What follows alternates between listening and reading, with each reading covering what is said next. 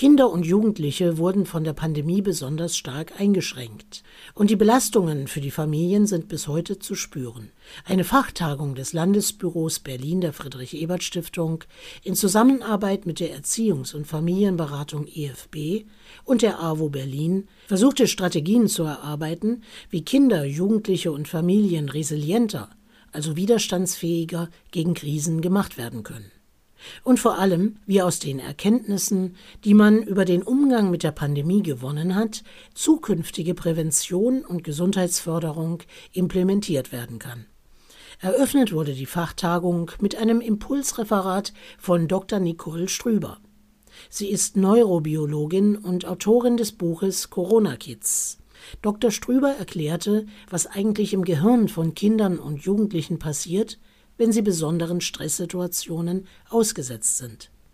Resilienz als Fähigkeit, Herausforderungen und Belastungen unbeschadet zu überstehen, als eine psychische Widerstandskraft. Auf der Ebene des Gehirns ist dafür äh, wichtig, dass man eben halt ein gut funktionierendes Stresssystem hat, ein gut funktionierendes Bin-Oxytocin-Bindungssystem. Dann kann man Stresssituationen gut bewältigen. Man kann im Miteinander mit anderen Entspannung finden. Man ist motiviert, mit anderen zusammen zu sein und man hat eine hohe Emotionsregulationsfähigkeit. Das ist eben halt ganz wichtig, um mit Belastungen umzugehen, um unbeschadet daraus zu gehen. Diese Fähigkeit erwerben Kinder im Miteinander mit ihren Eltern in einer sicheren Bindungsbeziehung. Und genau diese Sicherheit, die eine gesunde Bindung geben kann, die ist in Krisenzeiten nicht unbedingt gewährleistet.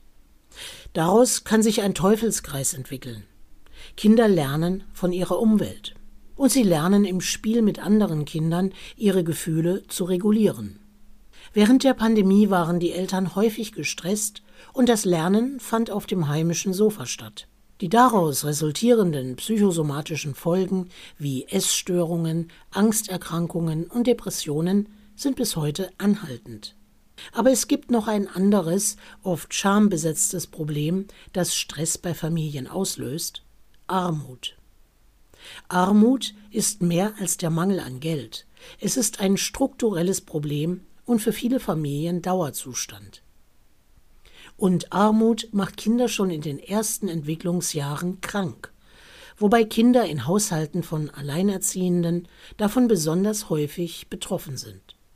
Dr. Irina Wolf, Lehrbeauftragte am Institut für Sozialarbeit und Sozialpädagogik, referierte, wie Resilienz besonders bei von Armut betroffenen Familien gefördert werden kann.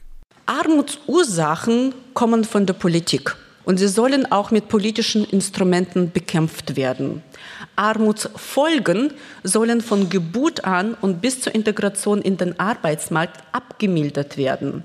Wenn wir über Armutsursachen sprechen, dann sind der Bund, die Länder und die Kommunen in der Pflicht, diese Missstände auch wieder gut zu machen, zum Beispiel durch Arbeitsmarkt, Steuer- und Familienpolitik, von den Ländern durch die Bildungspolitik und Landesprogramme, auf kommunaler Ebene durch soziale Daseinsvorsorge, Infrastruktur, Erwerbsmöglichkeiten und Sicherung der Vereinbarkeit von Familie und Beruf.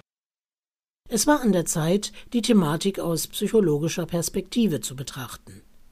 Wolfgang Jede ist Kinder- und Jugendpsychotherapeut. In Deutschland sind jedes Jahr etwa 120.000 Kinder und Jugendliche von Scheidungen der Eltern betroffen. Wolfgang Jede plädiert dafür, frühzeitig Hilfen anzubieten, denn Kinder brauchen zur Verarbeitung von Trennungen anderthalb bis zwei Jahre. Und nicht selten sind sie Teil destruktiver Konflikte und werden instrumentalisiert. Es lohnt sich auch in jedem Fall, Hilfen frühzeitig anzusetzen. Also nicht dramatisieren oder pathologisieren die Kinder, aber dass man in diesen ersten Wochen und Monaten da ist, ja, auch von Beratungsstellen, von Einrichtungen, vielleicht sogar von Sprechstunden. Es gibt ja auch Kinder, die vulnerabel sind schon vorher, ja, vor der Trennung und die sind besonders gefährdet auch, weil sie das nicht abfangen können. Da müssen genügend Plätze, Notplätze zur Verfügung stehen. Geht nicht, dass man sagt, ich habe keinen Therapieplatz. Das ist ja auch vorgezogen worden, dass man auch dort präventiv arbeiten kann in den Praxen. Das ist sehr wichtig. Als nächstes stand Workshoparbeit auf dem Programm. Dr. Jakob Hein vertiefte die Frage, wie Resilienz in der Einzelarbeit mit Kindern und Jugendlichen gefördert werden kann.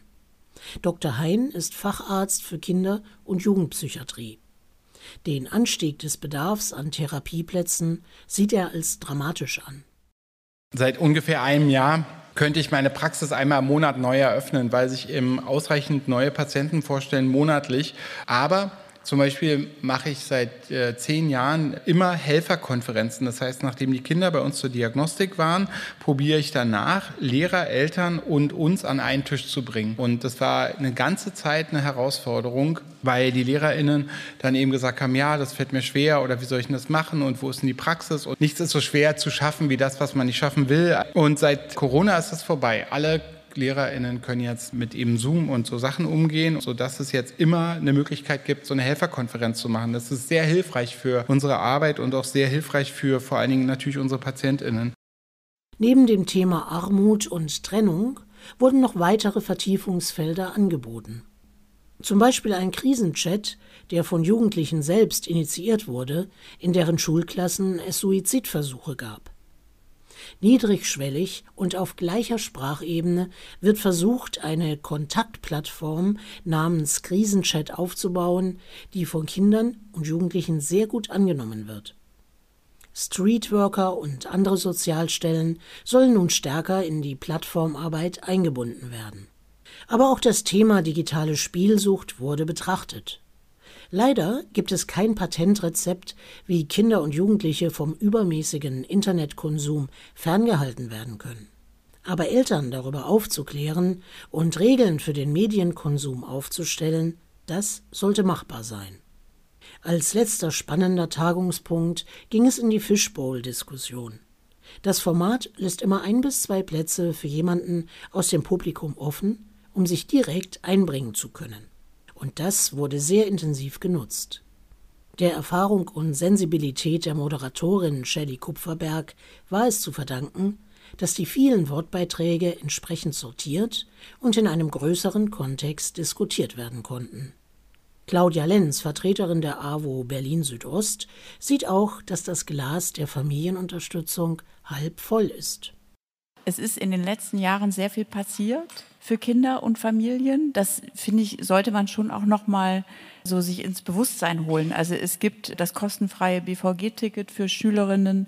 Es gibt ein kostenfreies Schulessen in Berlin für Schülerinnen bis zur sechsten Klasse. Ich finde, es hat sich schon, wenn ich das vergleiche mit der Situation von meinen Kindern vor 10, 15 Jahren oder so, hat sich wirklich einiges verändert. Hort ist, glaube ich, auch kostenfrei. Kita ist kostenfrei. Ich finde, es hat sich schon sehr viel getan. Es gibt jetzt die Kindergrundsicherung eventuell dann ab irgendwann. Und nur ein Satz noch, also zu diesem Bildungs- und Teilhabepaket, worüber Kinder ja auch teilnehmen können an Sportvereinen, Musikunterricht nehmen oder sowas. Da habe ich eigentlich den Eindruck gehabt, das wird besser genutzt in den letzten Jahren, weil das mehr auch von Sozialarbeitern mit unterstützt wird und ausgefüllt und so.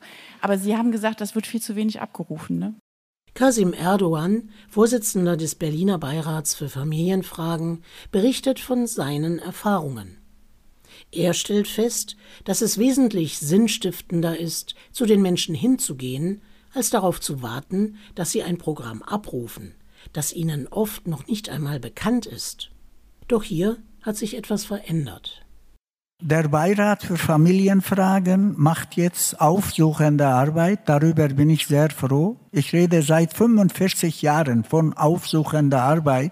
Endlich mal dieser Begriff hat auch beim Senat Berücksichtigung gefunden, bei Jugendgipfel. Wir gehen zu den Menschen, statt tolle Berichte zu schreiben, statt Briefe zu formulieren. Wir rufen an, wir gehen in die Bildungseinrichtungen als Beirat, wir gehen zu Dachverbänden, wir gehen in die Vereine und wollen nicht über die Köpfe hinweg die Bedürfnisse der Menschen zusammenschreiben. Wir wollen mit Menschen zusammen die Bedarfe feststellen. Den Schlüsselweg, wie Resilienz von Familien, Kindern und Jugendlichen gefördert werden kann, den gibt es nicht. Das ist eine ressortübergreifende Aufgabe. Sicher, die Finanzierung ist das eine. Es geht aber noch um etwas anderes, wie Ellen Hausdörfer, Staatssekretärin für Gesundheit und Pflege in der Senatsverwaltung für Wissenschaft, Gesundheit und Pflege, hervorhebt. Man kann es eben auch nicht am Schreibtisch entscheiden. Man muss einfach vor Ort gehen, man muss die PraktikerInnen hören, man muss sich das auch mal angucken und mitgehen. Und auch solche Vernetzungsrunden, wie sie heute hier dankenswerterweise auch stattfinden, organisiert von der FES, dazu auch beitragen, dass diese Vernetzung eben auch nicht nur einfach gesagt wird, sondern dass sie ein Gesicht bekommt, dass man sich austauscht. Man findet nicht sofort die Lösung, man findet auch nicht sofort ähm, immer gleich den Hebel. Ich kann jetzt auch nicht versprechen, jetzt kommen die großen Finanzierungen, aber an welchen Stellschrauben man drehen kann, was man vielleicht benötigt, vielleicht manchmal auch nur an kleinen Stellschrauben, sodass man sich dann an einem Tisch setzt, weil Dialog ist ja keine Einbahnstraße, sondern es gelingt eben nur zusammen. Und genau das ist dann auch im Folgenden passiert. Die unterschiedlichen Fachbereiche besprachen miteinander, was weiterhin in der Kinder-, Jugendlichen- und Familienförderung auf der Agenda steht. Es gibt viele Schnittpunkte, aber auch noch viele Probleme, wie zum Beispiel die Hilfe für minderjährige Flüchtlinge, für obdachlose Kinder und Jugendliche, für Kinder mit Gewalterfahrungen und, und, und.